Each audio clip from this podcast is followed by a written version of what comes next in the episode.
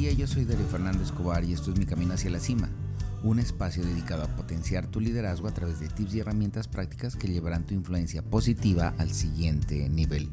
Bienvenido, bienvenida, gracias por estar aquí.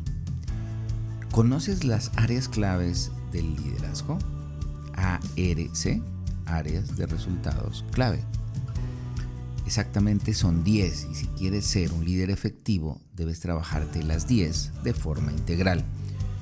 Todas, todas las profesiones tienen áreas de resultados clave, pero hay dos que son comunes para todas las profesiones, la inteligencia emocional y el manejo del tiempo. Son transversales a todas las profesiones. Tener excelente manejo de las emociones, inteligencia emocional y muy buen manejo del tiempo. Ya cuando nos referimos al liderazgo, estas 10 áreas claves son fundamentales para que seas un líder de éxito. Son clave. No debería fallar ninguna o simplemente no tendrás un muy buen resultado. Vamos con las 10. Como te había dicho, la primera es la inteligencia emocional, esa capacidad de respuesta inteligente y educada que puedes hacer ante las emociones que va pasando un líder. Una Número dos es clave la influencia.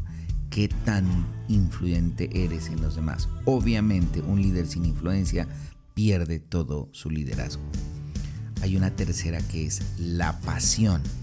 La pasión con que haces las cosas demuestra, transmite, genera energía en tus seguidores y ayuda a que tú te mantengas en ritmo y muevas esa inercia para mantenerte enfocado y con las ganas de lograr tus objetivos. Número 4 de las áreas de resultado clave. La confianza. Fundamental que un líder no solamente se tenga confianza él mismo, sino que la inspire a, sus, a su equipo, a sus seguidores. Le permite mostrar y dar ese impulso extra a ese equipo. Número 5. La autorresponsabilidad. Una persona automanejada que está en capacidad de responder y dar respuesta y hacerse cargo de sus decisiones. Eso es la responsabilidad. Un líder debe ser autorresponsable. Número 5. La integridad. Un líder íntegro es un líder que impulsa y motiva a los demás, que trabaja desde su propio ejemplo. Número 7. La disciplina. Un buen líder que se mantenga concentrado y enfocado en sus metas ayuda al equipo a que pueda moverse hacia adelante y muestra el camino a través de la constancia que genera la disciplina. Número 8. La visión. Es súper clave que un líder tenga la visión a corto y largo plazo de los objetivos que tiene que llevar él y su equipo hacia adelante como siempre lo hemos dicho a lo largo de todos los, los espacios que hablamos en mi camino hacia la cima, un líder está con su equipo, pero un líder a la vez saca su cabeza y está por encima de todos mirando hacia dónde va el panorama y hacia dónde dirige a su equipo. Está con su equipo, pero a la vez tiene esa visión. Número 9. Capacidad en su área.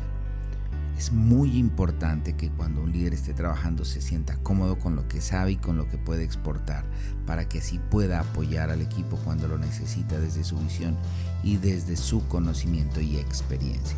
Y la número 10 que ya lo habíamos dicho es el manejo del tiempo, que es fundamental para todas las profesiones, como lo habíamos dicho. O sea, una persona que sepa a qué le dedica el tiempo y el valor que le genera el tiempo a lo que más impacto tenga en sus resultados, pues definitivamente logrará mejores espacios a la semana, al mes, para concentrarse en los elementos que le generan mayor impacto a su gestión. Y asimismo la enseña y la mueve a su equipo de trabajo.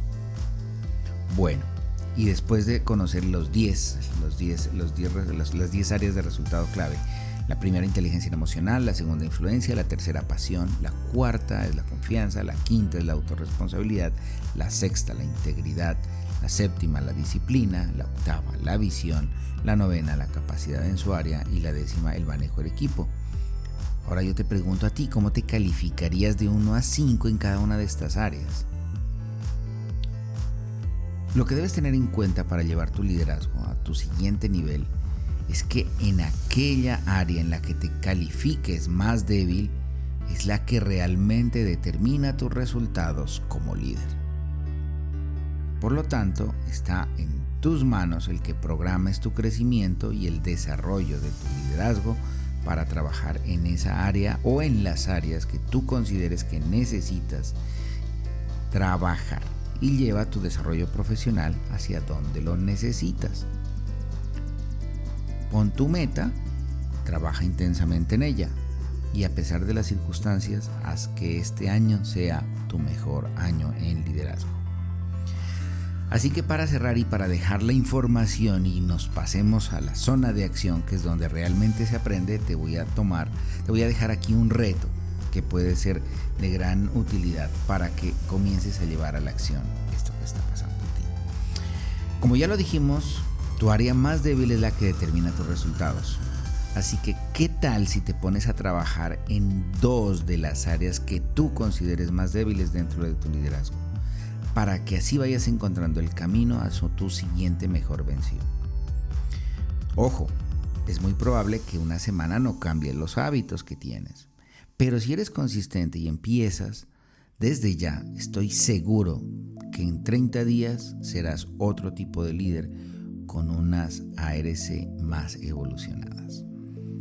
Ya sabes, toma acción. Decídete trabajar solamente dos.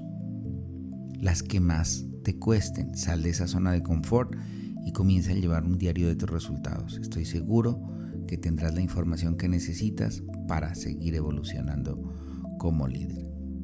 Mi nombre es Darío Escobar, esto es Mi Camino hacia la Cima y nos vemos en una próxima entrega. Gracias por estar aquí.